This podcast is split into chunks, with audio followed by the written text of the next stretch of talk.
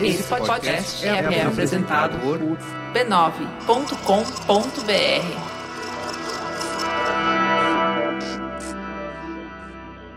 Ah, era umas nove da noite e eu tava na rua de bicicleta. Minha mãe começou a me ligar desesperada. Ela ficava perguntando qual tinha sido a última compra que eu tinha feito com o cartão dela. No susto, eu não conseguia lembrar, muito menos entender o que estava acontecendo, por que ela estava tão nervosa. Olá, eu sou Carlos Merigo e esse é o Fraudes Fantásticas e Onde Habitam, um especial do Braincast em parceria com a Serasa. Nessa série de três episódios, vamos mergulhar no mundo dos golpes, um universo que está muito mais próximo do que a gente gosta de imaginar. Segundo dados do indicador Serasa Experian de janeiro a novembro de 2017, o Brasil registrou 1,8 milhão de tentativas de fraudes, ou seja, uma tentativa de fraude a cada 16 segundos, ou ainda, mais de 5 mil pessoas vítimas de fraude todos os dias. A cada compra no cartão de crédito, cada link suspeito, a cada vez que digitamos nossos dados na internet, podemos ser alvo de um golpe. Pode acontecer comigo, pode acontecer com você, com seu amigo que trabalha no mercado financeiro ou com aquele seu tio que manda fake news no WhatsApp. Não importa. Se a gente não ficar de olho, a gente paga o pato e não fica nem sabendo. Por isso, no Fraudes Fantásticas e Onde Habitam, vamos explicar para você como funcionam as principais fraudes e mostrar como a gente pode se proteger. Por exemplo, quando a gente fala de cartão de crédito, muitas vezes a sensação é que todo mundo já passou ou vai passar pelo temido golpe da maquininha. Histórias como a do Iago, que abriu nosso episódio de hoje, provavelmente já aconteceu com você ou com alguém que você conhece. Eu tinha usado o cartão de crédito da minha mãe numa banca, uma compra de uns 30 reais. Eu lembro que eu comprei foi um fone. Isso foi de manhã cedo, indo pro trabalho. Mas horas depois de eu ter passado naquela banca, o cara começou a passar tudo no nosso cartão. Netflix, TV por assinatura, olha, uma baderna. Quando a gente cai num golpe desse, a sensação é que a gente foi otário, que a gente foi burro, sabe? E quem dera fosse só nosso ego que ficasse ferido, né? Ainda tem todo o perrengue de resolver a situação. A Cláudia passou por isso na saída de uma festa na zona norte de São Paulo e quase caiu para trás quando descobriu a triste surpresa. Oi, meu nome é Cláudia. Infelizmente passei por isso, clonagem de cartão. Só fui descobrir depois de alguns dias que minha conta estava negativa. Para resolver, tive que ir pessoalmente no banco, fazer uma reclamação, esperar por alguns dias, tanto levantamento para devolver o dinheiro e aguardar o novo cartão, fazer novas senhas. Nesse período, fiquei impossibilitada de pagar minhas próprias contas. Para entender melhor como funciona esse golpe de cartão e quais as táticas mais convencionais, eu conversei com Susan Pastega, diretora de riscos e compliance na iBanks e especialista em fraudes e golpes do dia a dia. Ela tem um canal chamado Fuja da Fraude no Instagram, vale muito a pena você dar uma olhada. Golpe de maquineta, existem alguns e assim, muitos relacionados a entregas, né? Então você vai, pede algum lanche, alguma coisa em casa, e aí o, o, o entregador vem com uma maquineta, que era a tal da maquineta danificada, maquineta com vidro quebrado, maquineta que estava com o adesivo em cima do, da tela. O entregador, na verdade, estava usando uma maquineta que não era a maquineta do estabelecimento, era uma maquineta desviada, que aí recursos recursos todos capturados naquela maquineta estavam indo, na verdade, para contas de laranja, para contas de fraudadores. Citando o período que a gente se encontra, que a gente está pedindo mais coisas para serem entregues na nossa casa, tomar bastante cuidado com a maquineta que você está vendo. A gente está vendo também o que acontecia nas maquinetas fora é se você está pagando num estabelecimento, numa loja, alguma coisa, alguém leva o seu cartão e você não consegue enxergar onde estão levando o seu cartão, há um risco aí das pessoas estarem copiando manualmente os dados do seu cartão. E depois, com uma maquineta deturpada, com vidro quebrado, alguma coisa, você pode estar tá digitando a sua senha e a pessoa que está segurando a maquineta pode estar tá vendo qual a sua senha, pode estar tá memorizando a sua senha.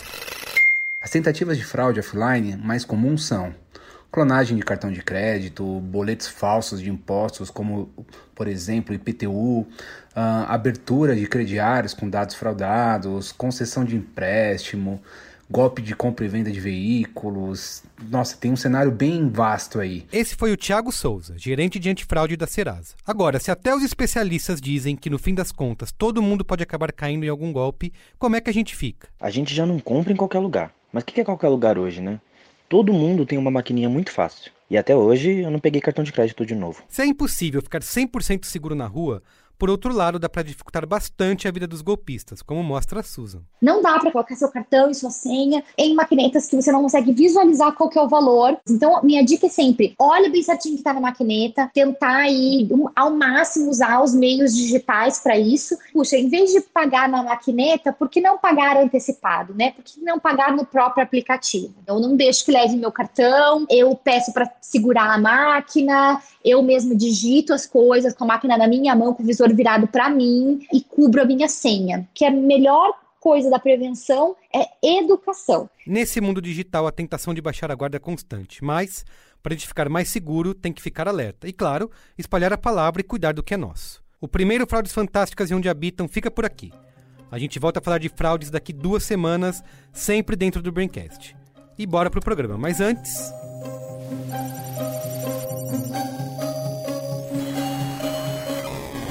Bom, como a gente viu neste episódio de Fraudes Fantásticas e Onde Habitam, são muitos os métodos e o volume das tentativas de golpes.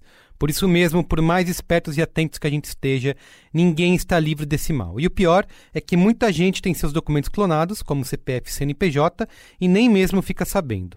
Mas, se é impossível estar 100% seguro, dá para você estar 100% alerta aos seus dados.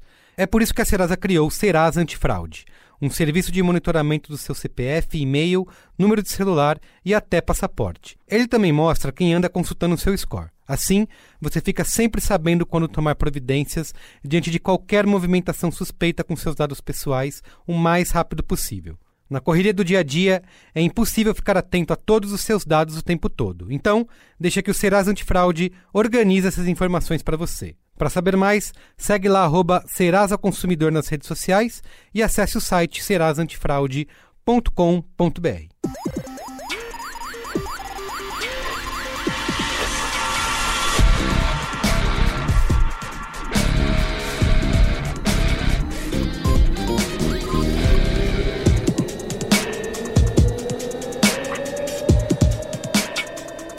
Carlos Merigo, esse é o Braincast número 351. Estou aqui hoje com Bia Fioroto. Olá, Braincasters! Ana Freitas. Olá, esta semana eu testei positivo para o doida vírus. Ô, Mendonça. Fala, meus caros, tudo certo? E temos uma super convidada aqui, ouvinte do Braincast, super amiga. A minha amiga, você tá parecendo o Luciano Huck, né? A minha amiga, lá da Vila Leopoldina. Adoro. É a Mauri Júnior. Isso. Meu amigo! Carol Martins. E aí, Carol? E aí, tudo bem? Gente, fã do Braincast, amiga do Merigo.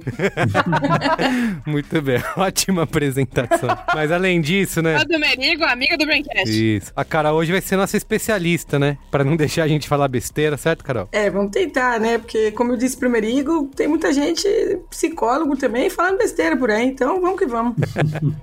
Mas não você, cara, por isso que você foi convidada. Mas conta, Carol, quem é você na fila do pão? Sou muita coisa, hein? Mas eu sou psicóloga clínica, atendo consultório, trabalho faz tempo também no sistema de justiça, ou de injustiça, como prevenir. Estou fazendo pós-graduação, faço um doutorado em psicologia social. Tudo que a gente precisa. Inclusive foi ela que deu o diagnóstico de doida vírus, né? Pra Ana. Foi. Foi. Doida vírus. Muito bem, ó, estamos reunidos aqui pelo seguinte, a gente tem aí, né, vivido essas últimas semanas que parecem meses, né? Eu tenho a impressão de que já passou muito mais tempo do que realmente passou. Esse tempo de isolamento social aí durante a pandemia do coronavírus. E uma coisa que a gente estava até discutindo outro dia no grupo do Braincast lá no Zap Zap, sobre se distrair, sobre relaxar, sobre espairecer nesse tempo, né? Muita gente falando que tá vendo séries, filmes, aprendendo idiomas, né? e um monte de coisas. E eu fiquei muito me perguntando se é possível, né? A gente fazer isso durante esse período. Dá pra gente espairecer, relaxar a cabeça? Como isso afeta a nossa saúde mental? É o que a gente vai discutir aqui hoje nesse Braincast. Eu só queria de antecipar que eu vi um tweet que eu compartilho do sentimento, que é se algum amigo meu vier com algum papo de que aprendeu idioma, aprendeu instrumento nessa quarentena, eu vou ficar muito puta. Então é melhor contar. Tá bom? Escrevi um épico. ah, escrevi um livro. Ah, eu, nossa, eu desenvolvi um app. Ai, meu projeto estava parado. Não quero saber. Muito bem, é isso aí. Mas antes, Temos uma estreia, né, na Rede B9 de Podcasts, que é uma minissérie no feed do Mamilos, que é Era Uma Vez. Essa tá braba. E melhor do que a gente falar aqui, a gente vai tocar aí o trailerzinho do Era Uma Vez pra você ouvir. Mas já adianto que você pode acessar podcasts.b9.com.br ou mamilos.b9.com.br e ouvir, ou então no seu aplicativo preferido de podcasts. Então, se você já assina o feed do Mamilos, ele já tá no seu aparelho eletrônico de preferência? No, no seu aparelho eletrônico. Você viu? Ou, se você ainda não assina o feed do Mamilos, faz esse favor, paga o meu salário e assina todos os feeds da Rede B9, mas ouve o Era Uma Vez. Toca aí, dá o play. Era uma vez, em um reino menos distante do que a gente imagina, uma história mais comum do que a gente gostaria. Um lado aterrador desse confinamento é que aumentaram os casos de violência doméstica. Só no Paraná, o aumento foi de 20% e no Rio de Janeiro, 50%. Não é só na quarentena. Infelizmente, manchetes como essas ainda estampam os jornais quase todos os dias. Mais de 500 mulheres são agredidas por hora no Brasil. Na luta para combater a violência contra a mulher, o Mamilos, com apoio da Natura, lança agora a minissérie Era uma Vez.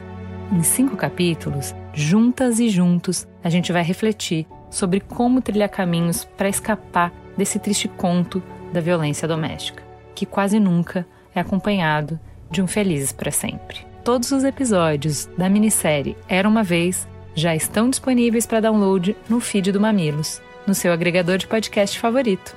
Escute agora. E antes, mais antes ainda, Bia Fioroto, também a gente tem que lembrar do nosso grupo secreto, fechado, premium, né? Exatamente. Essa semana eles fizeram pauta junto com a gente. Conta, o que a Brinquesteria Gourmet fez para participar desse programa? É o seguinte, a Brinquesteria Gourmet, ela é o nosso grupinho de pessoas que pagam por mês pra manter este lindo empreendimento sonoro no ar. Grupinho não, né, Bia? Essa é egrégora maravilhosa. Egrégora, entendi. Mas enfim, este panteão de pessoas maravilhosas. Essa semana a gente pediu pra eles falarem sobre dúvidas que eles têm justamente sobre o tema, né? Que é desanuviar. E aí vários deles mandaram pra gente perguntas, questionamentos existenciais que eles tinham e que a gente vai levantar na pauta de hoje, sem expor ninguém, é claro, porque tinha bastante coisa pessoal ali. Mas olha aí o tipo de coisa que você pode fazer se você estiver no nosso grupo. E recebe áudios da Dona Norma, né? Teve áudio exclusivo da Dona Norma e vai ter mais. Eu quero saber o que a Dona Norma fez nessa noite de panelaço aí por todo o Brasil, se ela... Só a brinquesteria pode saber. Isso, vamos esperar, vamos esperar. E pra você fazer parte, você precisa assinar o Braincast lá em b9.com.br barra assine, tá? Tem todas as instruções lá, você faz parte do nosso grupo. Show. Vamos então pra pauta?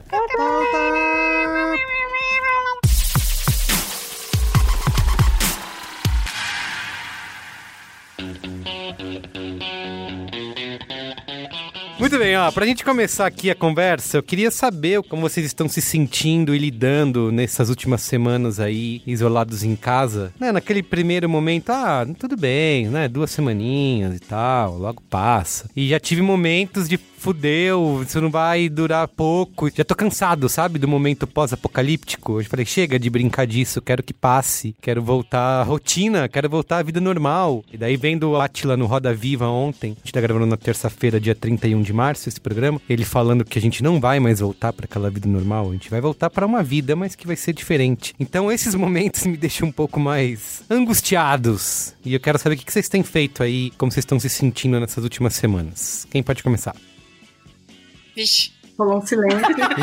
Eu acho que isso resume. A, a, a resposta é essa. Essa é a resposta que a gente quer dar para a sua pergunta. Tô tentando ser educado. Eu falei, gente, eu nem vou começar, que se eu começar aqui, mas eu vou começar. Porque eu já comecei, então eu vou começar. Então vai. Olha, eu acho que mais exaustivo pra mim tem sido os altos e baixos. Eu acho que eu tô lidando com isso um dia de cada vez. Só pra dar um pouquinho de contexto. Antes da quarentena, eu já tava em casa porque eu tava afastado do trabalho é, para cuidar da minha saúde mental. Você chegou a comentar, assim, acho que no programa retrasado. Comentou, eu ouvi. É, comentei.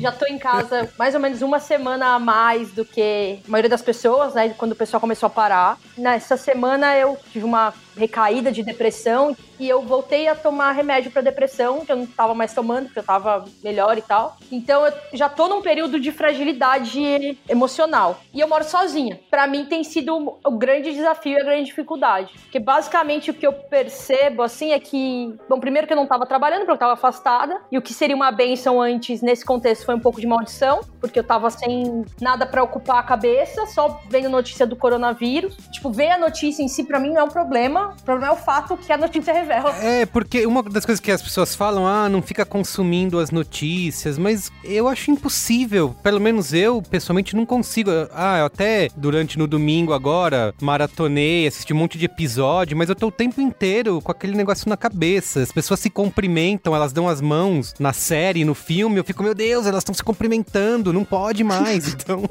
acho impossível se relaxar. Fica com de série. E, e cara, Isso. pra mim, eu fico muito mais ansiosa se eu não consumo notícia, na verdade. Total. Porque, tipo, as coisas estão acontecendo de qualquer maneira. O que me deixa ansiosa e deprimida não é a notícia, é o fato, é o que tá acontecendo. A notícia é só o mensageiro, né? Sei lá. E aí, tem dias que eu consigo retomar a rotina, tem dias que eu fico mal pra caramba e não consigo. Teve alguns dias que eu decidi não ficar aqui e fui pro meu irmão, pra não ficar sozinha. A solidão em si não costuma ser um problema, pra mim, tanto. É um pouco, mas não tanto. Mas mais do que a solidão é a solidão compulsória, né? É muito legal fazer até que você é obrigado a fazer, né? Exato. E aí eu fui pro meu irmão uns dias, comprei um videogame, então agora eu sou uma feliz proprietária de um PlayStation 4, um kit de realidade virtual. Parabéns. Tá sendo maravilha, assim, tá incrível. Você tá usando a realidade virtual você tá vivendo outros. Eu estou fugindo da realidade, muito bem fugido, assim. Pouco, não o dia inteiro, porque, enfim, já voltei a trabalhar, isso tá me fazendo bem, mas o ponto é, eu acho muito difícil ficar sozinho, eu acho que tem muita gente passando por isso,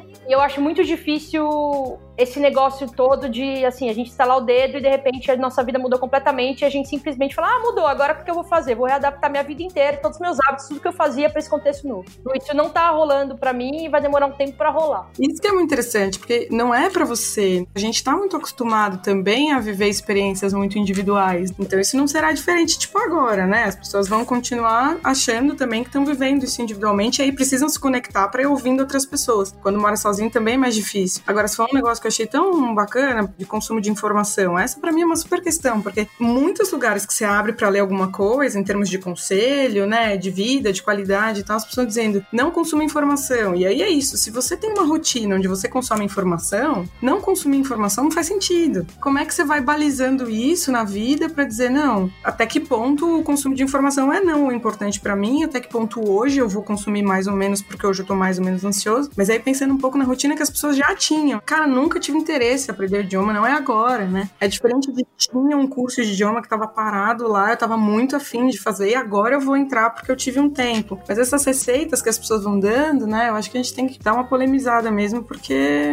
às vezes elas criam mais ansiedade, né? Pra mim, essa questão da notícia, eu tava conversando também com algumas pessoas eu tava me sentindo muito ET, porque para todo mundo que eu falava que eu gostava de consumir notícia, que me dava uma calma, porque eu tinha uma sensação que eu tava um passo à frente, que eu tava meio prevendo o que ia acontecer. Eu fico vendo debate, live sobre isso, lendo texto na gringa e tal. Só que ao mesmo tempo, o que eu percebi só, que eu acho que é o lado negativo de você consumir muita notícia, é que realmente a minha cabeça ficava o tempo inteiro nesse molde de tipo assim, cara, por que eu tenho que pegar esse trabalho? Vai ter um monte de gente morrendo amanhã, gente. Para, para. É besteira. Por que, que vocês estão marcando isso pra junho?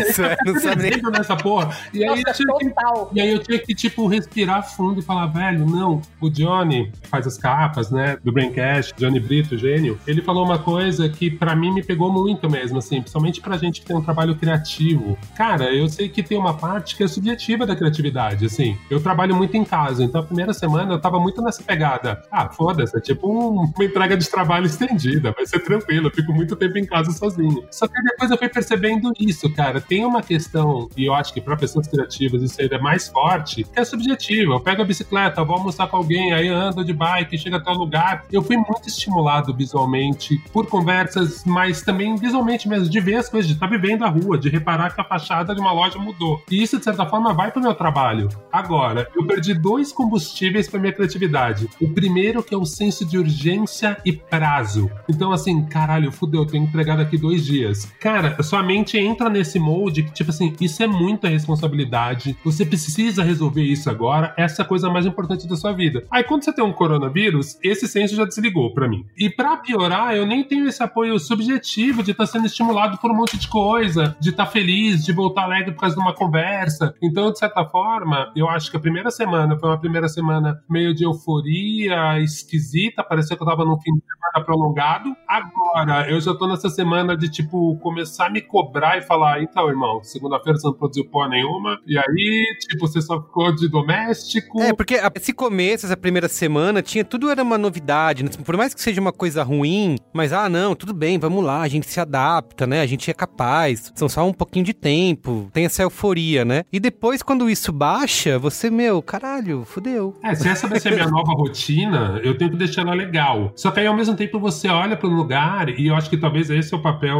hoje desse episódio, é falar para as pessoas assim, gente, tem coisas legais. E talvez a gente junte várias dicas ou várias vivências desses pedacinhos de rotinas legais, e é isso que é foda, né? Porque ao mesmo tempo minha mente não entra nesse caminho de falar, então, no meu caso, como minha casa era meu trabalho, eu permitia não ter tanto hedonismo na minha casa porque eu tava trabalhando. E depois eu saía, então no final, sei lá, à noite, a dar um rolê, ou na hora do almoço mesmo. Agora tá meio foda que eu falo, cara, calma aí, eu tenho que me divertir em casa também. Tem que fazer tudo, em- trabalhar, tudo em casa. divertir, tudo em casa. Então acho que isso que tá um pouco difícil, assim. É como se fosse um puta dia de chuva que não passa. Nossa, exatamente, né? Um grande dia de chuva. Eu tô zoada. eu não tô bem, não. Carai, cenourinha. Tô bem, não. Trocando figurinha aqui de transtornos, né? Eu tenho transtorno de ansiedade generalizada, ou para os mais íntimos, o TAG. Lembrando, ansiedade é um sentimento saudável. Quando ela é um transtorno, é que vira um problema na sua vida. E aí, o que aconteceu? Por exemplo, nesse final de semana eu resgatei um gato. Do nada, eu fui buscar um delivery e tinha um gato na escadaria do meu prédio miando. O plano do porteiro era tipo, ah, deixa ele ir pra rua, ele vai saber voltar pra casa, enfim. Ou seja, o gato miou pra pessoa certa, né? É, eu olhei e aí eu falei, puta, não, né? Ele vai morrer atropelado, sei lá, eu vou pôr ele em casa. E aí eu pus ele em casa e aí o Caio ficou tipo, nossa, onde você achou? E aí a gente ficou, tipo, lidando com ele ali. Cara, isso não tá me afetando no trabalho, mas nas coisas pessoais. De 0 a 100 me veio uma vontade de chorar. Falei, caralho, que problema que eu arranjei. Peguei esse gato, esse, esse gato é de alguém que nunca mais vai vir buscar e eu tô aqui com um gato. Meus outros gatos são super arredios. Cara, eu espiralei. E é, é só um gato. É Isso que você tá falando, eu tenho sentido. Tudo vira um problema, né? Coisas que não eram, que são coisas menores, você perde a paciência e se irrita. Me identifico com isso que você tá falando. É, cara, e assim, menos de 24 horas depois estava resolvido. O dono era do mesmo prédio que o meu. Eu pus nas redes sociais, deve ter gente que viu. A Marina Rui Barbosa me retweetou. Sua amiga. Não, foi um puta problema, na real, porque uma galera X, que não me conhece, veio no meu perfil. E aí as pessoas começaram a problematizar tweets antigos. Foi uma bosta. E aí eu apaguei, fez, acabou, acabou a festa, tchau. Mas enfim, em pouquíssimo tempo, tava resolvido, o gato tava de volta com o dono, ficou tudo bem. Sei lá, parece que eu tô mais propensa a crises de ansiedade do que eu estaria normalmente. Só que, curiosamente, no trabalho não, porque no trabalho eu tenho controle. Mas na vida, que a gente nunca tem controle, mas sei lá, parece que tá pior. Eu tenho menos controle dentro de casa, não sei. É. Doutora, socorro. Doutora. Fala você, Carol, o que, que você tá fazendo? Tem uma coisa tão interessante, né? Que assim, as coisas pioram, né? É um barato, porque eu tenho atendido muita gente que tem trazido questões muito diversas. Pessoas que estão muito mais angustiadas e pessoas que estão encontrando coisas muito interessantes. Não é que elas não estão angustiadas, mas deu espaço para olhar para umas coisas que precisavam, que queriam, enfim. Quando você perde um pouco a ilusão do controle, né? É interessante, né? A Bia falou agora, pô, no trabalho tem o controle, né? No fim das contas, tem a ver muito com o controle. A gente tá vivendo aquela realidade ali e de repente alguém mexe na configuração de um jeito que ninguém esperava, o que, que eu faço? No fim das contas, a gente percebe que tava vivendo ilusão de controle. O que, que é controle, né? Eu costumo brincar muito com gente que vai ser mãe, vai ser pai, enfim, engravida, né? Que é um público com o qual eu tenho muito contato. De repente, a criança tá ali, tem um monte de coisa que você tá imaginando e não vai rolar. Não tem controle, é uma outra pessoa, é uma outra relação, outro vínculo. Eu tô dizendo isso porque eu mergulhei um pouco nisso, assim, nessa história de quarentena, né? Eu tava vivendo vários projetos, tinha parado um pouco a escrita do doutorado, enfim, por mil questões. Março era o mês, assim, vou escrever mil planos, consultório novo, e aí, bom, pausou. Uhum.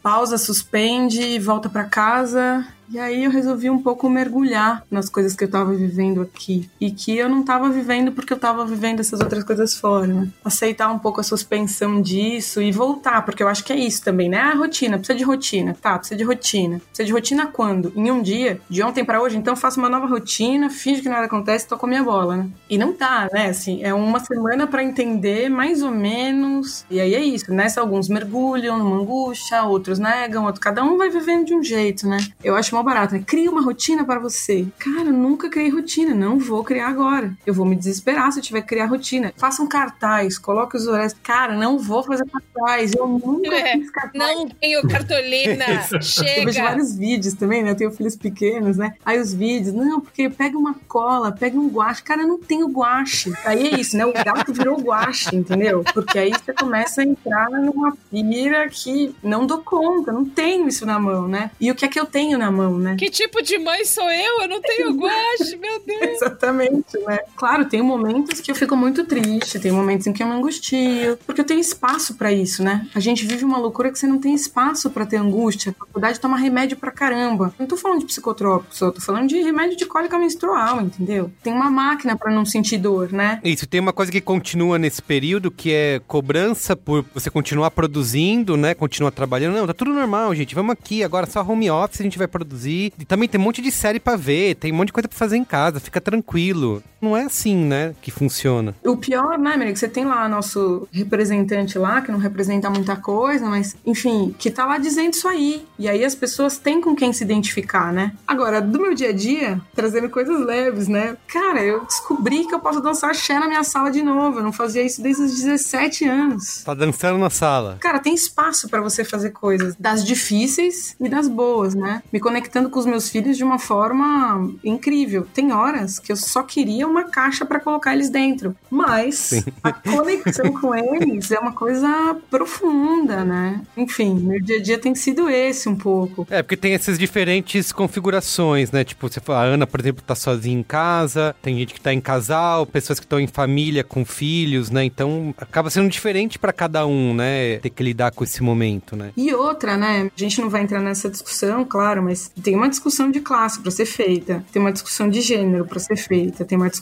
de raça pra ser feita, né? Tem mil discussões isso tudo. Tem pessoas que vivem infernos dentro de casa, né? Pra essas pessoas também tá muito difícil, né? Estar em casa não é esse cenário que a gente tá pintando, né? Da classe média, vou ficar em casa com streaming, né? E um outro ponto aí que eu acho interessante também de abordar. Eu vi na primeira semana muita gente assim, ai, home office, nossa, agora eles vão perceber que eu poderia trabalhar de casa vários dias. E aí eu vejo uma galera já sofrendo, já porque assim, todo mundo foi forçado a ter um home office, né? Então muita gente que, putz, não conseguiu se preparar. E realmente, vira um inferno. Pra quem não tava acostumado, eu não consigo imaginar uma situação pior, né? Da pessoa ter que trabalhar sem estrutura, com esses prazos que ficaram malucos, porque antes a pessoa tinha uma rotina no escritório. Agora parece que ninguém tem. Então eu tô sentindo um pouco esse relato de quem, quem tá passando por isso, assim, né? Ah, fulano tá fazendo home office. E aí é isso, né? Na mesma tentativa de negar, a galera, não, não, mas home office, tranquilo, tá, tá bom. Uma família consciente, que, bom, teria até pessoas trabalhando na casa, não tem. Todo mundo faz home office com criança pequena. Cara, não é a mesma coisa. Você não vai trabalhar às 8 horas você tinha que trabalhar, você não vai trabalhar às 10 horas você tinha que trabalhar. Você tem outros trabalhos pra fazer. Você tem outras coisas pra se adequar. Então, além de você adequar o espaço do trabalho, a configuração do trabalho, você tem outros trabalhos pra fazer. E ainda nas costas o medão de rodar. Momento bom, né, gente? Momento tranquilo. né?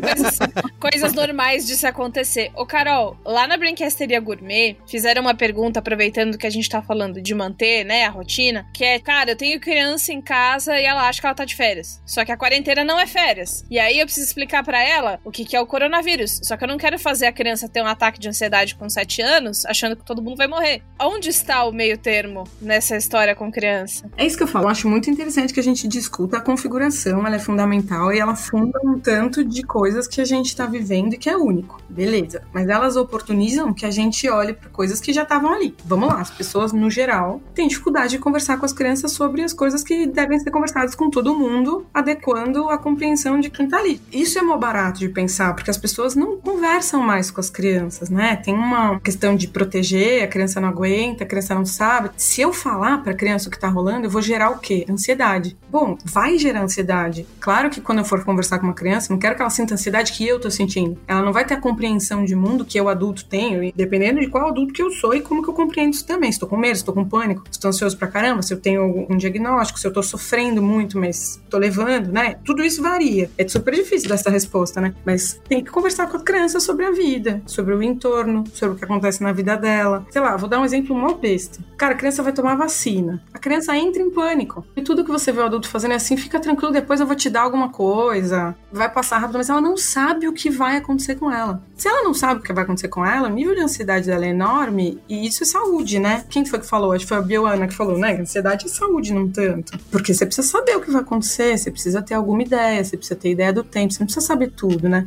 No fim, com as crianças também. Agora, é diferente de você deixar a criança assistir o noticiário contigo, chorar contigo. Isso, é. é, lá em casa a gente, sim, eles estão super cientes, né? Ficam até falando, fazendo brincadeiras, zoando e tal. Até porque isso afetou diretamente a vida de um ponto de vista de não ter mais aula. Eles comemoraram, é, ah, de férias, não tem aula e tal. tem aquele áudio que as crianças gritando: ai, criançada, não tem mais aula! E as crianças: Corona! Corona!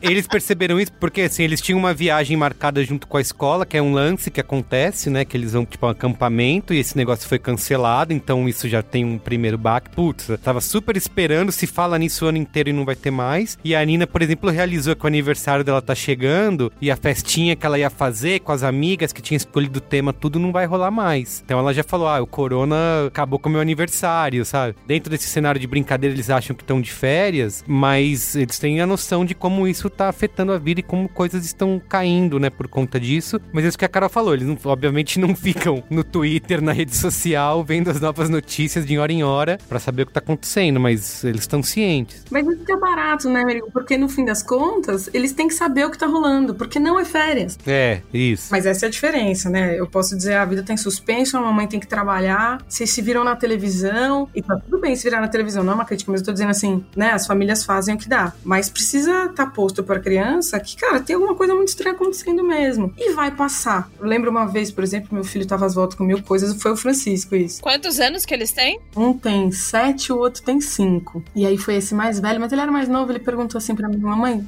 você vai morrer? Nossa. Isso faz tempo, não era agora. Bom, as crianças estão às voltas com as questões dos enigmas da vida. Entendeu? É isso, eu tenho que dizer a verdade, mas eu disse, eu vou, eu vou morrer. Mas vou morrer um dia, quando eu estiver bem velhinha. Puxa, cara, mas você mentiu, claro que eu menti. Se eu contar para ele, né, da iminência da morte, bom, questões filosóficas com ele não ia dar, não ia rolar. mas eu preciso dar a certeza para ele que não é agora. Então, como é que eu conto pra uma criança do coronavírus? Cara, é grave, acontece, mas olha, a gente tá bem. Puxa, cara, mas talvez você esteja mentindo. Sim, mas eu tô contando para ele do que tá acontecendo do jeito que dá para aguentar. Enfim, as pessoas também vão fazendo escolhas, né? Tô emprestando uma forma de pensar. O que importa é poder conversar, né? Cada família tem sua forma, né? Eu tenho uma história pessoal disso. Tenho 41. Eu cresci durante a Guerra Fria. Quê? Você tem 41 anos? Também fiquei chocada, mas eu agi discretamente. Você tem. Não, é assim: primeiro seu nome é Douglas, depois você tem 41 anos. Oga, o que eu não sei mais quem você é, sinceramente. É. Pode continuar. Desculpa, gente, eu sou russo. Cresci na Guerra Fria, que eu mais? lutei na. Nasci na Guerra Fria e eu sou russo. É. e pra mim era muito louco, porque assim, eu comecei a ler muito cedo. Eu tenho um irmão mais velho, Renato, então meu irmão era viciado em quadrinhos, eu lia quadrinhos e gostava de ler muito. E aí eu comecei a entender sobre a Guerra Fria. Mas ninguém tinha paciência para me explicar. Então, assim, era uma criança completamente atormentada com a questão da Guerra Fria. Eu sabia para qual ilha do Pacífico fugir se tivesse uma guerra nuclear. Eram umas preocupações bizarras para uma criança. Aí, as pessoas, pra piorar, elas achavam muito bonitinho eu gostar de guerra. E não era que eu gostava, eu tinha medo. E realmente, depois de um tempo, virou uma curiosidade. Mas assim, coisas absurdas. Eu li Papillon quando eu tinha 12 anos. E as pessoas achavam bonito eu ler um livro de mais de 200 páginas, tão pequeno. Hoje, olhando em retrospecto, eu falo assim, gente, como, como os adultos responsáveis deixavam fazer isso? Porque eu lembro que anos 80, os pais dirigiam fumando, davam Coca-Cola na mamadeira. É, lá ninguém se importava com criança criança nessa época. Tá vendo? Agora na quarentena, o Olga não tem nem o que ler mais. Agora eu tô lendo o X do menino de dedo verde. o cara começa a regredir, né? Semana que vem o Oga vai aprender as formas e as cores. Olha que legal. Eu tô recortando aqui com tesoura, Bia. tô adorando. É, iguache. Pior que eu tenho, gente. Mas eu acho que é isso mesmo. Eu acho que se você adequar a linguajar, cara, super funciona. Depois de ver aquela série dos livros da Boitempo, cara, explicando o capitalismo, explicando coisas bem difíceis pra criança. O que é ditadura? É isso, o que é a ditadura, cara. Você fala, cara, tudo dá pra explicar, gente. É só adequar a linguagem mesmo, né? E quando você tem que explicar pra gente mais velha? Isso, tipo nós. A metade das velhas que eu vejo na rua, Bia, é disso que você tá falando? Dona Norma, Dona Norma. Volta pra casa, né? Que Fica gritando da janela. Não, mas eu acho que chega na nossa idade, assim, explicar pra gente, isso que a Carol falou que fala pra criança, que é, ah, tá em suspenso, mas vai passar. Porque tudo bem, a gente tenta acreditar nisso e, ah, pensamento positivo, né, gente? Vai passar, logo, logo tá tudo aí. É isso aí. Para de torcer contra. Isso. O exercício que eu tenho feito, que tem funcionado pra mim, tipo, a gente fala muito disso, enfim, tem podcast na rede B9 sobre isso. O que eu tenho feito pra lidar com a ansiedade e com essa sensação de não sei, são tipo, não é nem um exercício, é tipo quando começa a vir um fluxo de pensamento, tô compartilhando com vocês uma coisa bastante íntima, mas é, eu falo tipo, eu tô aqui e eu sinto o meu corpo e eu tento fazer um exercício de mindfulness. Não é nem meditação, porque não é que eu desligo, não é que eu me foco, eu posso estar sentado, eu posso estar cozinhando, mas quando vem uma pira na cabeça, esse negócio de tá, quando isso vai acabar e quando eu vou poder ver meus amigos, e eu tipo, eu tô aqui, deixa eu sentir meu corpo, eu tô aqui, eu tô aqui, eu tô agora aqui, agora tá tudo bem. Eu tô na minha casa, é, eu tô saudável, eu tô viva, eu tô bem. Eu deixo isso tomar minha mente. E aí eu esqueço do que eu tava pensando. E aí quando volta na minha cabeça, eu faço a mesma coisa de novo. É o que eu tenho feito, eu tenho procurado muito a ajuda das pessoas próximas, enfim, mas tá todo mundo nesse momento passando por angústia, em maior ou menor grau, lidando de maneiras diferentes, então nem sempre, mesmo à distância, as pessoas estão disponíveis pra ajudar ou pra falar as melhores coisas. E uma coisa que eu tenho percebido, que meio olhar poliana pra isso, é que eu tô lidando com uma fase não muito boa, minha, ao mesmo tempo o mundo e todo mundo passando por uma fase também muito atípica. Só que isso me permite olhar pra mim, pros lugares mais complicados dentro de mim e tá me ensinando um monte de ferramenta mental e tipo emocional pra lidar comigo mesma e lidar com essas questões mais complicadas, que no dia a dia, no fim das contas, não sei vocês, mas eu costumo fugir. Tipo, eu lido na terapia, mas sei lá, se numa sexta-noite eu tô mal, eu tô triste, eu ligo pros amigos e saio, vou beber. Entendeu? Eu vou assistir uma série com alguém. Se eu tô mal, tipo, eu faço alguma coisa pra esquecer disso com alguém. Eu me distraio, eu sou muito social. E eu não tenho uma oportunidade de fazer isso agora. Então sou eu comigo mesma e bora encarar, e bora lidar. Porque uma coisa que eu acho que a gente discute muito, ah, quais são as mudanças econômicas e sociais, e o que tá acontecendo agora ameaça o próprio eu, aquilo que a gente se constitui, assim, eu acho que é isso que muda a estrutura do mundo e muda a gente mesmo, né? Então, criar essa angústia, a gente ter que pensar em maneiras de lidar com isso, geram questões inéditas, né? Isso que eu quero dizer. Óbvio que a gente, o tempo inteiro, tem questões que a gente precisa cuidar no nosso dia a dia, no mundo anterior, né? Como era antes. Mas agora tem um ineditismo, né? Que tá sendo criado e que a gente tem que aprender a lidar com isso. Sim, e é uma oportunidade de autoconhecimento que, de novo, sem querer ser poliana, porque tá foda, tipo, lidar com essa crise vai me ensinar a lidar com. Caraca, denúncia de coach, hein? Puta que pariu. Denúncia! Vai falar do ideograma chinês. Vai falar, vai falar. A impermanência das coisas, né? Nossa, eu não acredito. A gente perdeu a Tá Ana. zoando, mas Tchau, ela tá nossa. dizendo um negócio muito precioso. um minuto de silêncio. Então, é foda, porque se não for assim, não é, né? Não tá sendo. Eu fico pensando tanto nessa coisa, você vê, quando a gente vai falar de um negócio positivo, você tem que pedir desculpa, né? Do tipo assim, olha, talvez esteja sendo poliana e tal. Por que que não pode ter algo... Desculpa que eu pedi desculpa por ser poliana.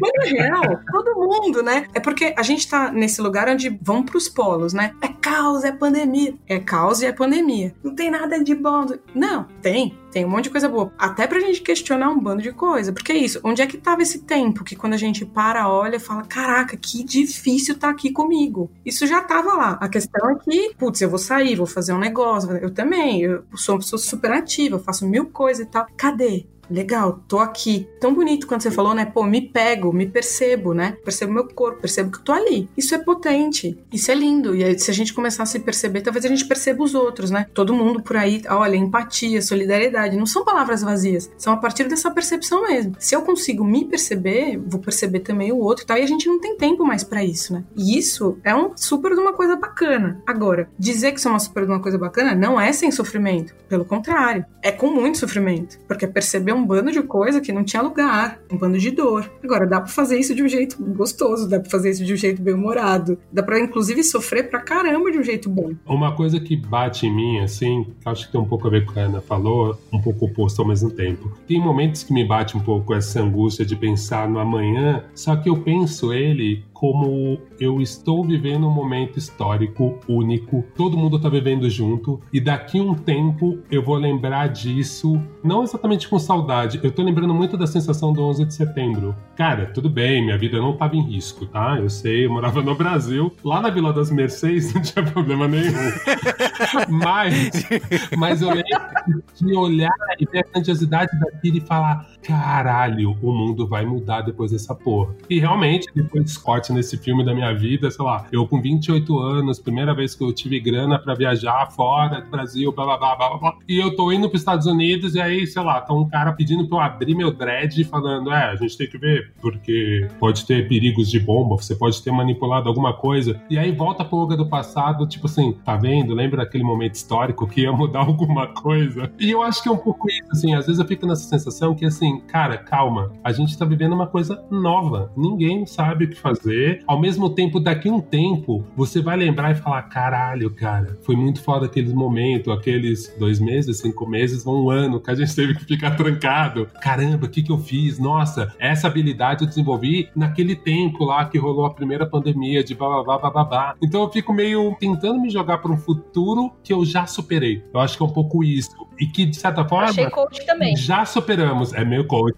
Eu só tentei não usar o integral chinês de crise e vira oportunidade. Mas, é, mas, mas, mas eu acho que é um pouco isso. Assim, às vezes eu quase ficciono o presente. É quase se eu tivesse no déjà vu. Tive isso principalmente na semana passada, retrasada, já nem lembro mais, né? De que quando a gente tava nesse negócio de calcular o tempo, é, são duas semanas, né? Daqui a pouco passa, a gente já esqueceu, vai ficar fazendo piada disso. Só que aí o tempo vai passando e você começa a se questionar os e se. E se não for só isso que a gente tá imaginando? Aí tem notícias, por exemplo, de que na China que eles estavam reabrindo, já vai ter que fechar de novo. Você fala, Não, caraca, assim, o Atila ontem falando, essa nem é uma epidemia tão grave. É, ele falou, isso não é uma epidemia séria. O meu olho direito caiu. É isso aí, a, como que é? A Vera Magalhães, Fala, né? não brinca com isso. Ele fala, isso não é sério, não brinca com Mas, isso, não. gente, eu não sei, assim, é que eu piro muito nesse assunto e eu piro muito em África. Gente, é sério, se a gente olha as pessoas com ebola num país pobre. É porque a gente sempre achou que isso nunca ia nos atingir, né? A gente sempre via isso de longe e falava, ah, isso não, não chega aqui, né? Isso não. O dia que chega, você se fode, né? Mas vendo 200 filmes de pandemia, a gente nunca achou que fosse chegar. A gente é esse país que nunca passou por guerra. Ai, essa terra abençoada, cheia de abundância e não sei o que, não sei o que lá. Onde todo mundo é hospitaleiro, né? E que é uma mal É, mentirada. né? Brasil, todo mundo abraça. Isso é uma coisa bastante antiga. Na minha faculdade, teve uma vez uma palestra de um historiador. O nome dele era Dominique Volton, alguma coisa assim. Isso foi em 2013, eu acho. E ele falou, tipo... Ah, o Brasil, em vários aspectos, é um país ingênuo porque nunca passou por guerra. Como a Europa passou, ou nunca passou por não sei mais o que, qual evento histórico como a Europa passou. Então a gente é ingênuo nesse sentido e tal. Então eu não sei se isso fica no nosso imaginário, né? Da terra abundante de pessoas felizes e hospitaleiras e todo mundo é bronzeado e vai pra praia todo dia. Isso tava na minha cabeça, sabe? Tipo, cara, como a gente é sortudo, né? Aqui não tem terremoto, sabe essas coisas? Mas isso é tão doido, né? Me dá até uma coceira com uma fala dessa. Cara, quantos anos de escravização a gente teve no Brasil, né? Exato. Uma fala dessa, ela só reforça o quanto que no Brasil não se pode falar da violência, né? A gente nega tanto a nossa história, a gente nega tanto as nossas memórias que é como se a gente não tivesse trauma o suficiente, o que não é verdade. A gente tem um monte, a gente só não fala deles, eles só não estão no campo da palavra. Então a gente não pode assumir que o Brasil é racista pra caramba. Entende? A gente não viveu guerra. Quem não viveu guerra no Brasil? Os que estavam ganhando e contaram a história. Porque os que foram massacrados não sei quantos anos, e eu digo não sei quantos anos, não é porque eu ignoro a data, mas é porque a gente continua vivendo isso. Então, assim, não tem guerra na periferia do Brasil? A ditadura acabou para quem, né? Por isso que eu também penso que a crise é oportunidade, porque quando a gente tem um nível de negação, por exemplo, do governo com relação ao que está acontecendo e as pessoas continuam falando, não, porque o emprego, tá, tá bom, o mundo inteiro tá errado, vamos acreditar, vamos identificar com esse cara. Por que que isso acontece no Brasil, né? Enfim, eu sei que a pauta não é essa, descambei, mas é que eu acho tão importante a gente poder dizer, né? A gente viveu coisas muito difíceis. O que a gente não viveu foi a oportunidade de elaborar nossas memórias. Exato. Eu acho que a gente é muito mestre em negar processos históricos violentos, vários, e não instituir eles como. A gente não aprende. Eu acho que a gente nega muito isso e, como nação, assim, sei lá, não, não aprende com essas coisas. Isso não é registrado, isso não é reforçado na possibilidade de aprendizado e não repetição. A gente tá vendo isso todo dia com esse governo. Então, todas as nossas grandes tragédias violentas ao longo da história, elas de alguma maneira foram negadas e, sei lá, revisadas. Que não é a Alemanha que tem um monumento aos judeus mortos no local a cada esquina. Que as pessoas, tipo, são lembradas o tempo inteiro daquilo. No fim das contas, o que a gente é muito bom é de esconder, fingir que não aconteceu, não aprender com essas coisas. E isso tá sendo feito de novo agora, porque tá aí o presidente na TV negando o que aconteceu. Eu vou botar uma provocação, que eu sei que o Gino adora. Queria pôr uma provocação. A gente cai nessa falácia que a gente aprende alguma coisa com o passado, com a história. Cara, você vê a Itália, gente. Também não é uma garantia. Isso que é o mais triste da nossa humanidade. A gente é incoerente pra caralho. A gente não aprende se a gente não tiver um reforço, um debate o tempo inteiro, assim. Tem neonazista em Berlim, de, tem um monumento lá, em todo lugar. E quando você vai pra lá, tem bairros que, tipo, ó, aqui não é muito legal se andar. Então, assim, cara, nem isso a gente conseguiu direito, sabe? Óbvio que é importante a gente lembrar justamente para isso, para responsabilizar e para lembrar das memórias. É super importante. É melhor do que São Paulo, que realmente toda esquina tem o um nome de assassino de negro e de índio. Mas, se a gente se apegar a isso que a gente vai aprender, eu, para mim, foi muito forte. Falar, caramba, mas na Itália, aí a Espanha, no segundo dia a Espanha tá fazendo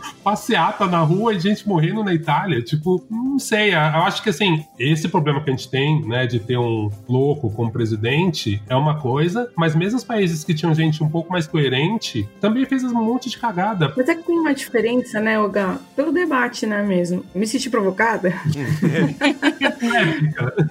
Se for pensar, inclusive, né, qual é a potência da psicanálise, porque as pessoas estudam isso, enfim, tem mil narrativas, né, por trás desse argumento também. Mas veja, faz muita diferença onde a palavra pode circular. Onde a palavra pode circular, as coisas podem se movimentar. Onde as palavras não podem, as coisas ficam truncadas. É mais difícil, né? Ah, então se todo mundo tiver ciente, acabou. Nunca vai ser, né? Humanidade é conflito. Agora, se essa palavra pode circular, se a gente pode ter memoriais, essas coisas estão em debate. Isso muda tudo, né? Isso não muda o fim, mas muda o processo, né? Justamente. Eu acho que o importante é ter a discussão. Eu só acho que é complicado as pessoas acharem que é uma coisa muito dada. Que assim, não, você já viveu, não vai repetir. Não, a gente repete erro diariamente. A gente tá fazendo um programa sobre isso, né?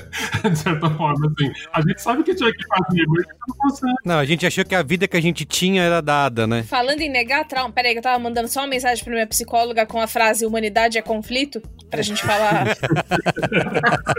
Quando a gente fala em negar trauma e o problema que isso causa, né? Eu acho que no âmbito pessoal também, quando a gente nega, e a gente tá muito acostumado a fazer isso, nega sentimento, fala que tá tudo bem, que você, não, imagina, tô ótima. Sério, relaxa, tô bem. Uma das coisas que foi levantada da brinquedaria, mas é um lance que eu tô percebendo desde que a gente entrou em quarentena, eu já conversei lá no nosso grupo, que é só nosso do WhatsApp e tal, é a nossa relação com a ferramenta para você lidar com aquilo. E aí algumas pessoas estão relatando que estão bebendo mais álcool e comendo mais. E aí, qual é o limite entre o, ah, é natural, porque quando a gente tá ansioso, a gente passa por um período em que se compensa, e qual é o sinal que a sua mente, que a sua cabeça, que o seu corpo dá de, opa, tem coisa errada aqui, tô bebendo demais. Não só porque é um problema o alcoolismo e tal, mas é o seu corpo dando sinal, né, de que você não tá bem. Ou no meu caso, perguntando pra uma amiga qual o limite de barras de chocolate que você é capaz de comer um período de talvez 30 ou 40 minutos.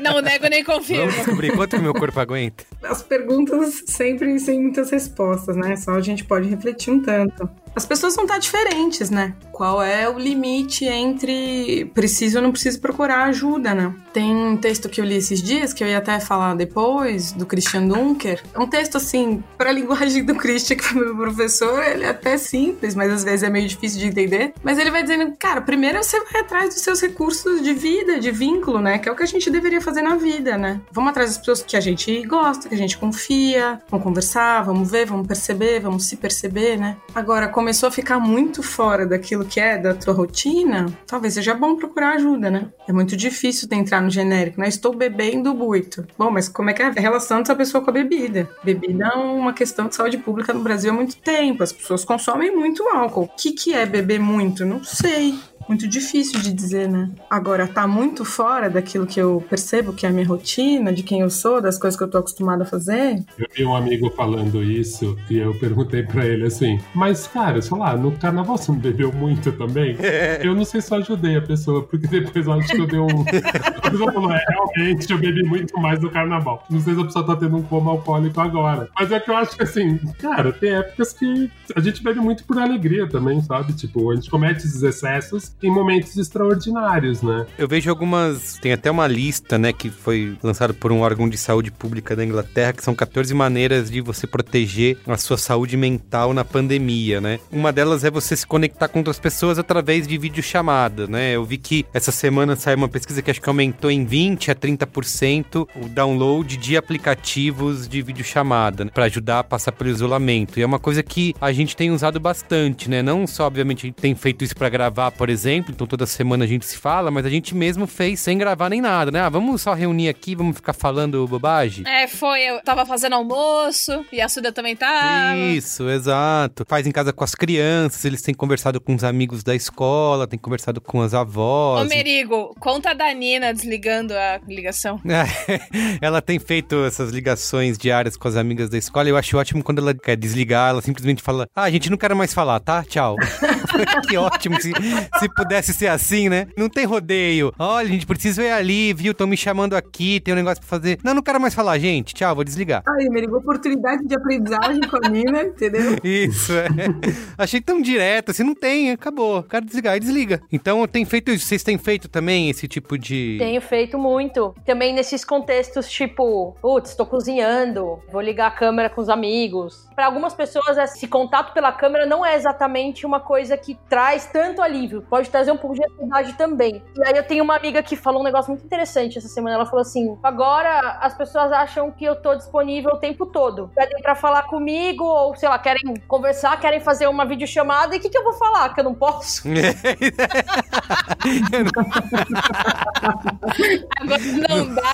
Eu tenho que ir lá na varanda, depois eu tenho que ir lá no quarto. Sim, então assim, também tem um lado, por exemplo, eu criei um grupo com os meus amigos que é um grupo que chama Comida no Isolamento, que é só pra gente dividir foto de prato e receita. Eu vi dois amigos que saíram do grupo. Falaram, gente, legal, mas não vai rolar pra mim. Porque também sentiram que essa troca intensa não era o que eles queriam naquele momento. E não é que, tipo, ah, porque eu tô com tempo abundante, supostamente, eu quero dedicar esse tempo pra isso agora. E tá tudo bem. Eu acho que, tipo, esse episódio da Nina aí tem ensinamento pra gente, sabe? É, é, porque eu falei, ele vai querer ficar falando um tempão com as amigas, né? Faz tempo que não vê e tal, não tá. Não, durou, sei lá. Mas nesse que é o barato dessas regras todas, né? Tu tem que fazer vídeo. Cara, eu faço com algumas pessoas e acho mal barato, assim. Tanto por mim, quanto também pra minha mãe. Minha mãe, eu cuido dela quando eu ligo pra ela. Eu amo falar com ela e sei que pra ela é fundamental. Mas é isso, não é uma regra, né? Não é pra estar disponível toda hora. Tem hora que você não tá afim, né? Se vai virando cartilha, vai sendo um saco. Né? Exato. Todo dia eu vou fazer uma videochamada, eu vou fazer yoga. Você acaba piorando as coisas, Tipo, né? todo dia da minha quarentena tem que ser um evento. Não, a vida não tem evento todo dia. É isso, é isso. Não é isso, Berigo? Você é craque, não é? No que que eu sou craque? Em vida evento, né? Você adora. Ah, sim, nossa, sempre, sempre fiz. Não, mas é engraçado, né? Porque eu mesmo zoei isso na época, falei, ah, isolamento social, ah, é só eu todo carnaval. Só que é muito legal quando você faz isso porque você tem essa escolha, né? Ah, puta, não tô afim de fazer nada esse fim de semana, quero só ficar em casa. Mas quando você é obrigado a isso e você tem uma perspectiva de que isso não vai mudar a curto prazo, já não é mais tão legal, né? É, eu ainda tô na fase de achar legal os hangouts. Pra mim foi interessante porque eu ativei principalmente amigos que moram longe, que eu já falava por hangout, mas falava menos. Eu tô conseguindo falar mais. Mas o que eu acho mais interessante agora é abrir essa possibilidade de ferramenta pros amigos mais velhos, pros parentes mais velhos. Isso eu tô achando muito legal, assim. Gente que antes era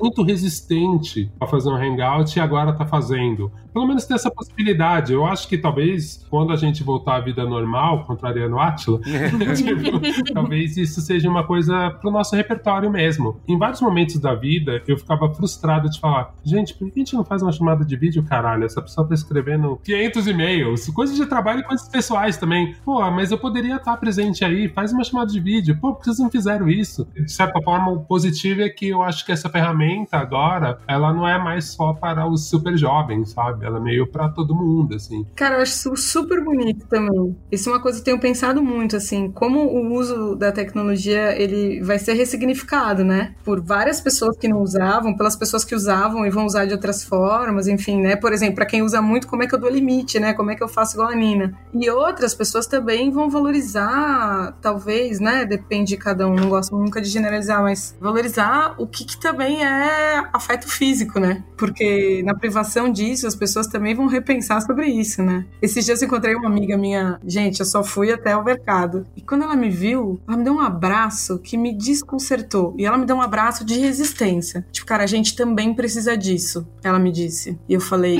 Uau, você lavou a mão? você banho, lavou a mão, saiu de casa? Mas foi tão bonito porque você fala, nossa, esse risco me fez um bem. Foi maravilhoso. Então a gente também vai repensar isso, né? Nossa, você falou disso, Carol. Eu lembrei que eu tava mais umas duas semanas, ainda a gente não tava completamente fechado e eu saí pra correr no Minhocão. Me julgo. e aí eu encontrei uma amiga minha e eu tava conversando com ela e a gente se abraçou. E aí foi um negócio. É tipo, é tão trivial, sabe? Porque quando a gente se encontrou, a gente não se cumprimentou. E que eu tinha me dado conta e falei, cara, faz oito dias que eu não faço isso. Eu acho que isso vai rolar super. Outra coisa que eu acho interessante é que a gente costuma adiar contatos mais. A gente marca, tem um monte de amigo que a gente fica pra marcar, nunca marca e nunca fala. A gente não conversa de maneira presente. E eu acho que uma coisa que tá, pelo menos pra mim, tá rolando é que eu tô conversando por vídeo, com presença, com pessoas que antes eu, tipo, nunca conseguia marcar direito e acabava não conversando. É isso. Isso é, é muito legal, porque são pessoas super queridas, que a rotina acaba tirando da minha vida do cotidiano, mas que, por conta desse movimento, estão voltando, estão mais presentes até. Pra mim foi muito nesse lugar que bateu, cara. De dar importância pra essas pessoas mesmo e ter um assunto pra falar. Então, sei lá, hoje falei com o Rafa que tá na Espanha e tipo, ó, então, mas vamos marcar um hangout pra amanhã. E ao mesmo tempo eu vou também fazer outra provocação. Não é bem uma provocação, um conflito que eu tô vivendo. Tava conversando ontem com um amigo meu, com o Edu, falando um pouco disso, que tem dias que são melhores, dias que são piores, e a coisa que eu tô mais sentindo falta é andar de bicicleta. Só que ao mesmo tempo eu me sinto muito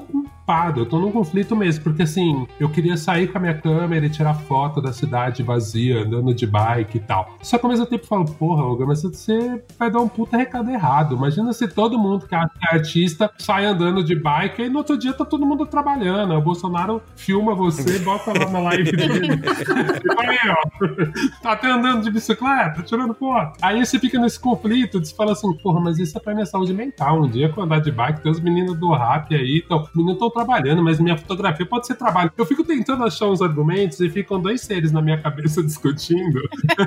Seriamente. De fora você só tá doido falando com a parede, né? Não, mas. é, Mas é isso, é um conflito que eu fico dentro de falar, cara, tipo, é um esforço de todo mundo. Você não tá sendo muito hedonista, só que aí por outro lado vem aquele pensamento, caralho, mas a arte é transgressora. Nesse momento, alguém precisa documentar isso. Vocês estão lidando com conflitos desse tipo. Nesse momento eu não tô sendo muito egoísta pensando em mim, já que nesse momento a coisa mais legal é que a gente tá tendo que pensar em algum nível no coletivo? Acho que todo mundo vivendo isso o tempo todo, né? Eu tô. Eu tava pensando numa pessoa específica da minha família que é super difícil, porque é uma pessoa muito, muito, muito introspectiva, é um idoso, e ele não tem vínculos com muitas pessoas. E os vínculos que ele estabelece são territoriais. Então ele tem um super vínculo com o bairro. Ele sai todos os dias para passar nos mesmos lugares. E bom, super consciente do que tá rolando, tá em casa. E aí teve um dia que ele começou a ter uma crise absurda, ele começou a ficar tonto, ele ia desmaiar. Ele resolveu descer dar um passeio com todos os riscos que ele corria. A tecnologia para ele não dá conta, porque os vínculos que ele estabelece é de outro jeito. Então eu sempre fico nessa reflexão, né? Uma coisa é a pessoa que tá lá fazendo a barra, né? Tá indo lá, não abriu mão da rotina, né? Não percebeu o que que tá acontecendo, quais são os riscos e tal. O limite, às vezes, é esse, cara, eu vou pirar se eu não sair dar o meu rolê de bike agora. Enquanto você pode, bom, talvez um rolê seja mais importante do que naquele dia pirar em casa, né? E aí as pessoas vão tendo que fazer essas escolhas muito difíceis individualmente, né? Mas me identifiquei com esse velhinho aí, viu?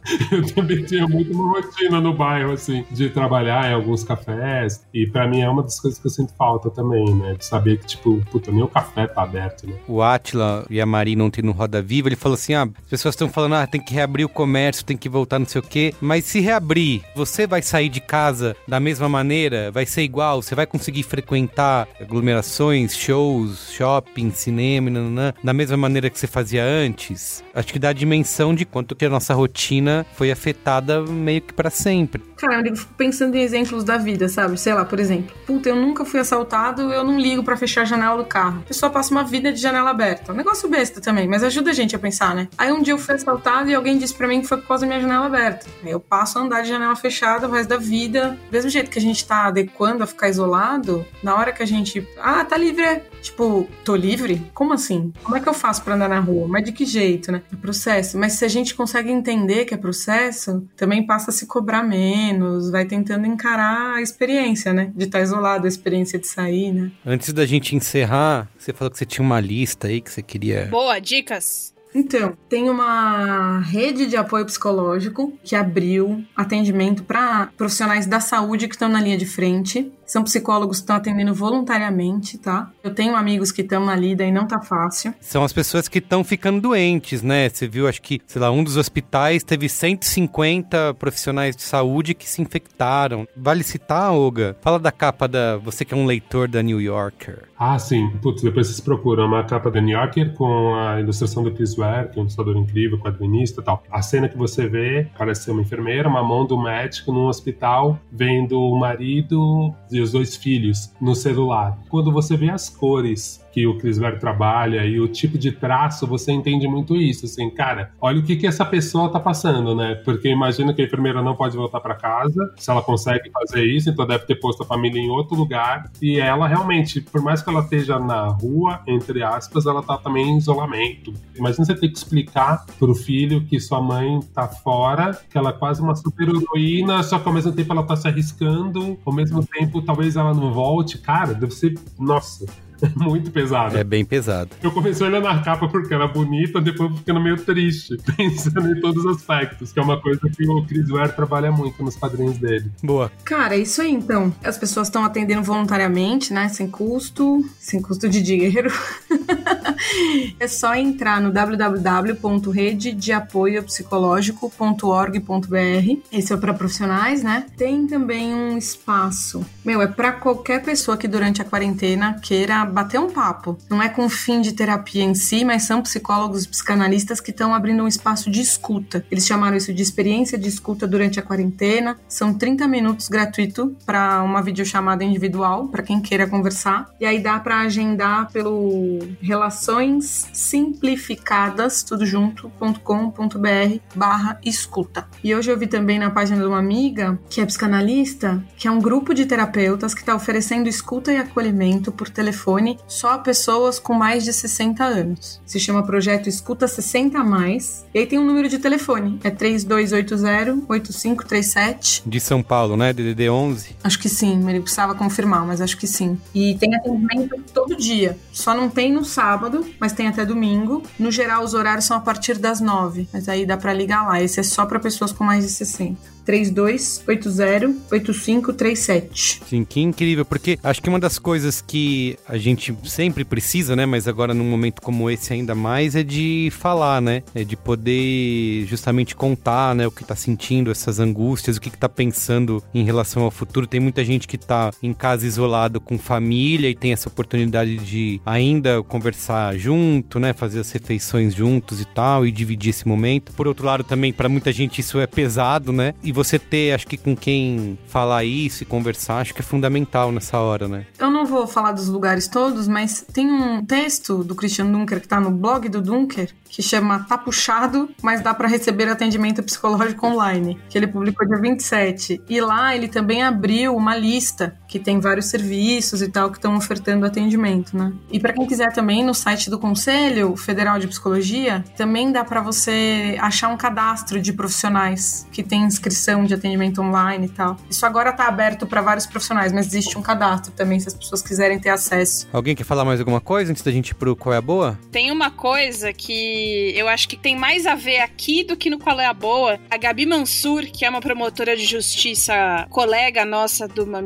Mamilos, tá sempre com a gente, em parceria com outros institutos e instituições e pessoas, lançou um projeto chamado Justiceiras, que é uma força-tarefa para ajudar mulheres vítimas de violência. A gente tá vivendo na quarentena um aumento de denúncias, a mulher fica em casa junto com o agressor e a agressão potencialmente acontece mais vezes. Instagram, tudo junto sem acento, é arroba justica de saia e o WhatsApp de atendimento é 11 99 63 91 212. Eles têm orientação jurídica, psicológica, socioassistencial, médica, rede de apoio e acolhimento gratuita e online para te ajudar a quebrar o ciclo ou ajudar alguma amiga, alguma pessoa que você saiba, também é bastante importante. Eu achei que cabia mais aqui no serviço. Fantástico, Bia. Eu já trabalhei com ela numa coisa e, cara, ela faz um trabalho muito potente. Ela é foda, ela é foda. Ela tá no Era Uma Vez, que a gente falou agora, né? Lá no começo do episódio. A Gabi é uma pessoa muito incrível e esse projeto é mais uma ferramenta para ajudar você que precisa de ajuda, não sabe a quem recorrer, ou você que acha que alguém precisa de ajuda e não sabe o que fazer. Muito bem. É isso? Acho que é isso. Vamos pro Qual é a Boa? Qual é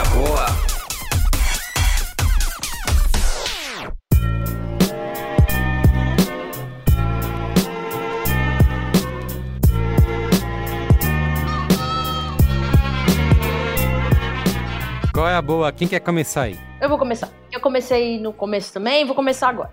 Eu quero falar de uma série que eu assisti ontem, que se chama Máfia dos Tigres. Ai, já me falaram muito bem. Pra começar, eu tava meio com o pé atrás, a Netflix tava me sugerindo isso, eu falei, ah, eu não quero ver essas coisas de vida selvagem, não quero assistir, que eu já não tenho uma grande predileção. Mas aí, o Gabriel, que é do meu time lá no trabalho, postou no Stories, falou, nossa, tô vendo isso aqui, é bizarro tal. Eu falei, vou assistir esse negócio. Eu já falei, eu gosto dessas séries que, tipo, fazem você ficar um pouco desgraçado, né, da cabeça. Afinal, pra que... Tá né, precisando, tá, tá bem precisando. pouco. Cara, é difícil até eu falar pra vocês o que que é, sem dar spoiler, mas melhores personagens da vida real, tipo, eu não acredito que alguém conseguiria escrever um roteiro e inventar essas pessoas. A história mostra um grupo de indivíduos bizarros que têm zoológicos particulares nos Estados Unidos. E esses zoológicos criam tigres e grandes felinos, não são só tigres, mas tigres são a maioria. Exploram esses animais para entretenimento das pessoas, com algumas evidências de que esses animais sofrem algum tipo de abuso, mas muito controverso. Só que tem conflitos entre esses donos desses zoológicos, que eles acusam uns outros de explorarem os animais. E aí tem histórias macabras por trás, e alguns desses zoológicos são meio seitas. As pessoas que trabalham no zoológico meio que são devotas a nível de ser um culto. Assim, é um submundo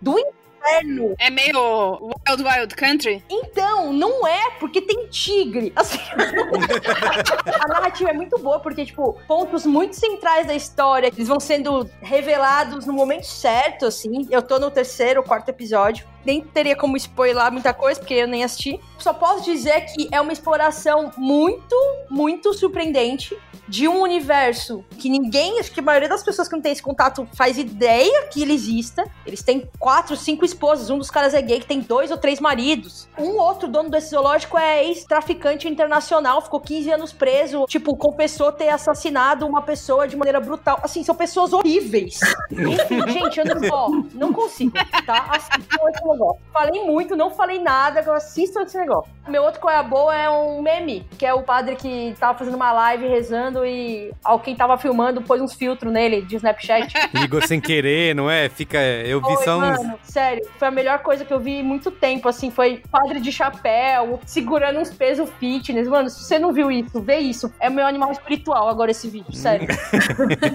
Putz, nesse momento eu só fico desejando o fim do capitalismo, querendo matar super ricos. E uma série boa que inspira é a Na Rota do Dinheiro Sujo. É uma série documental da Netflix. Cada episódio conta um caso de onde o capitalismo foi muito filha da puta. Saiu agora a segunda temporada, num momento muito oportuno.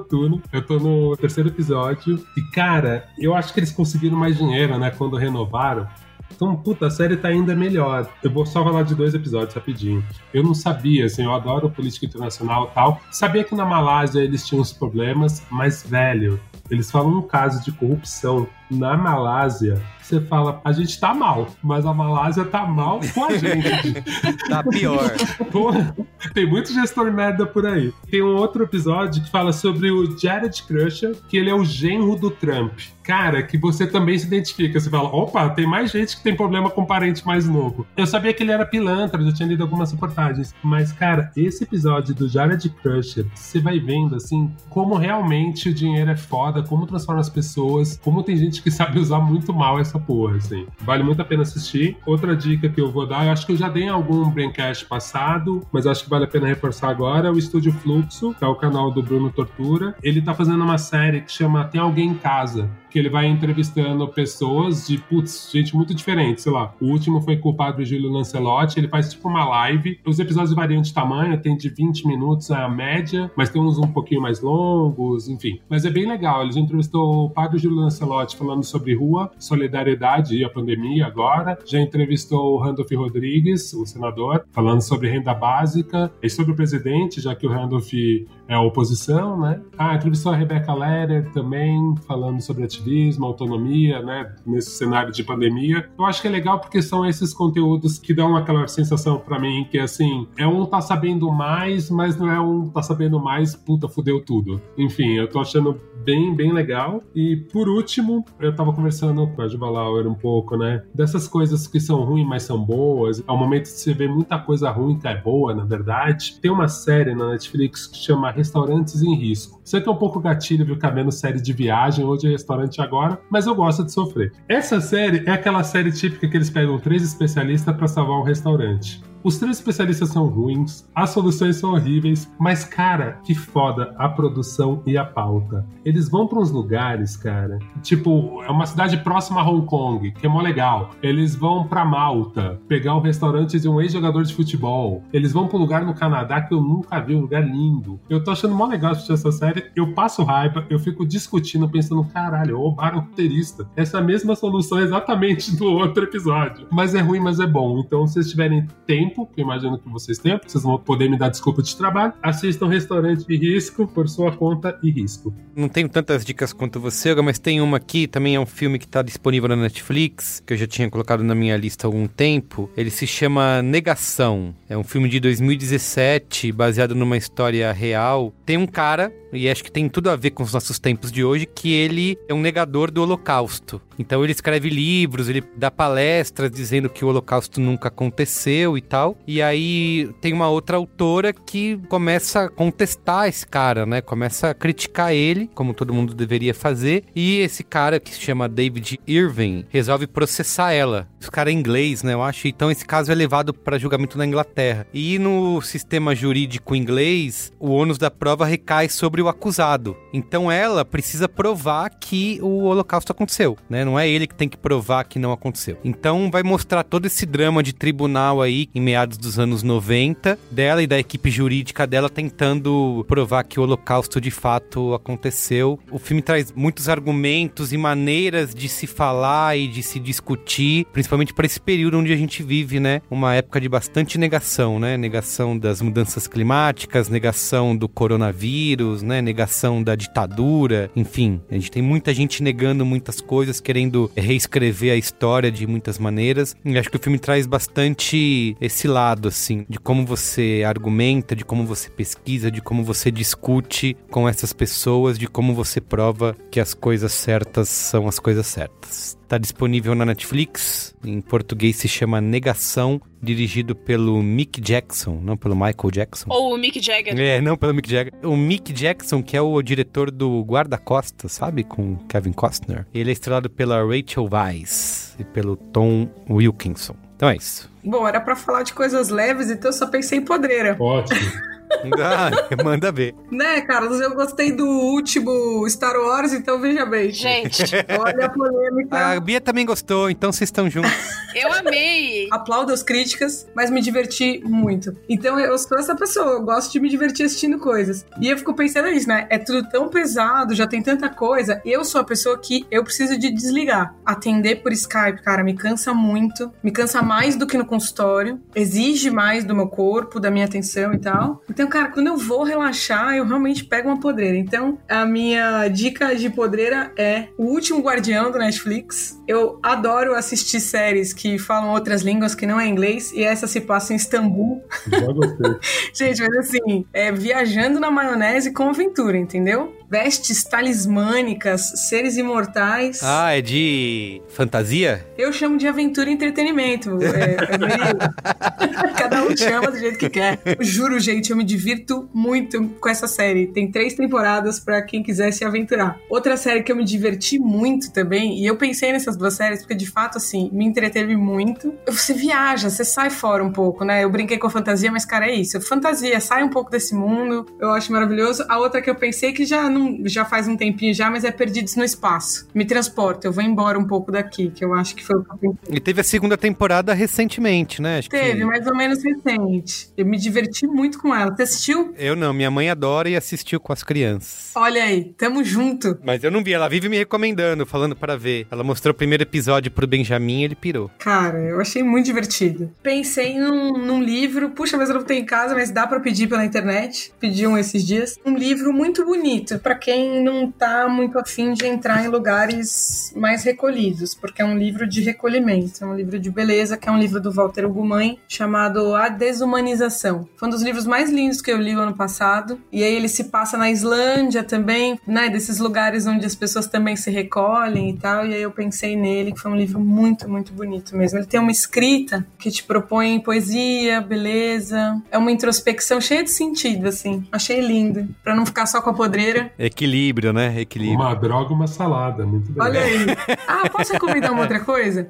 Vai lá. Eu sigo no Instagram a página Alexandrismos. Vocês conhecem? Sim. Sim. Não sei, vocês gostam, né? Mas eu amo de paixão algumas reflexões que ela traz e ela tem trazido umas reflexões sobre a questão da gordofobia agora na quarentena. É, eu achei legal esse vídeo. E eu acho que vale muito a pena dar uma olhada. Que ela vai dizendo, né, de tantas piadas que as pessoas vão fazendo com engordar na quarentena e tal. Eu achei uma crítica bem importante. Eu adoro a vibe dela, então fica aí essa dica também. Finaliza aí, Bia Fioroto. Minha dica é um canal no YouTube que eu fiz todo mundo assistir hoje. Faz muito tempo já que eu sigo o arroba Hora Porra no Twitter, tipo anos. E aí, recentemente, eles lançam um canal pra fazer análise. E assim, eu sei, a frase análise de cultura pop já faz você querer dar uma pulada na janela, que ninguém aguenta mais. Mas eu juro, eu juro que é diferente. O que ele faz, na real, é da perspectiva dele. O Thiago é um homem gay e o Thiago é um homem negro. E não é do Sudeste, né, Mel? Então ele não vai falar. e tem só 19 anos, não é? Quê?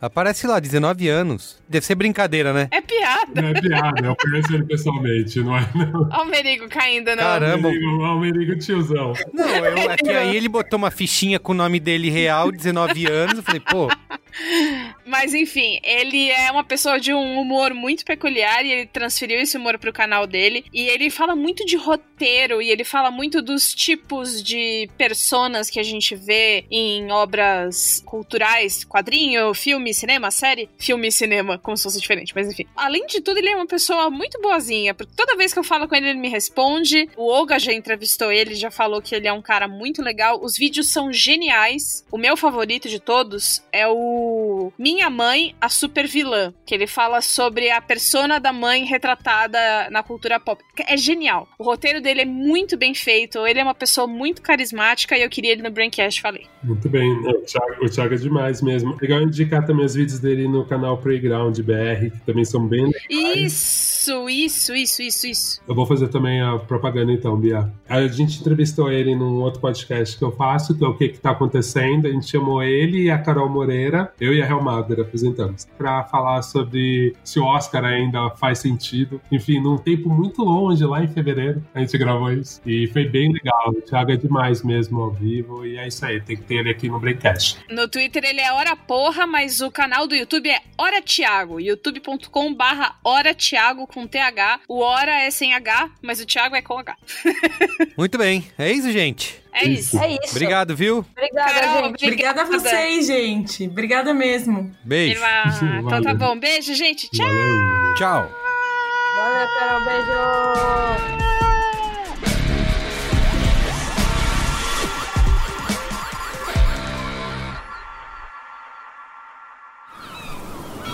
Este podcast foi editado pela Maremoto.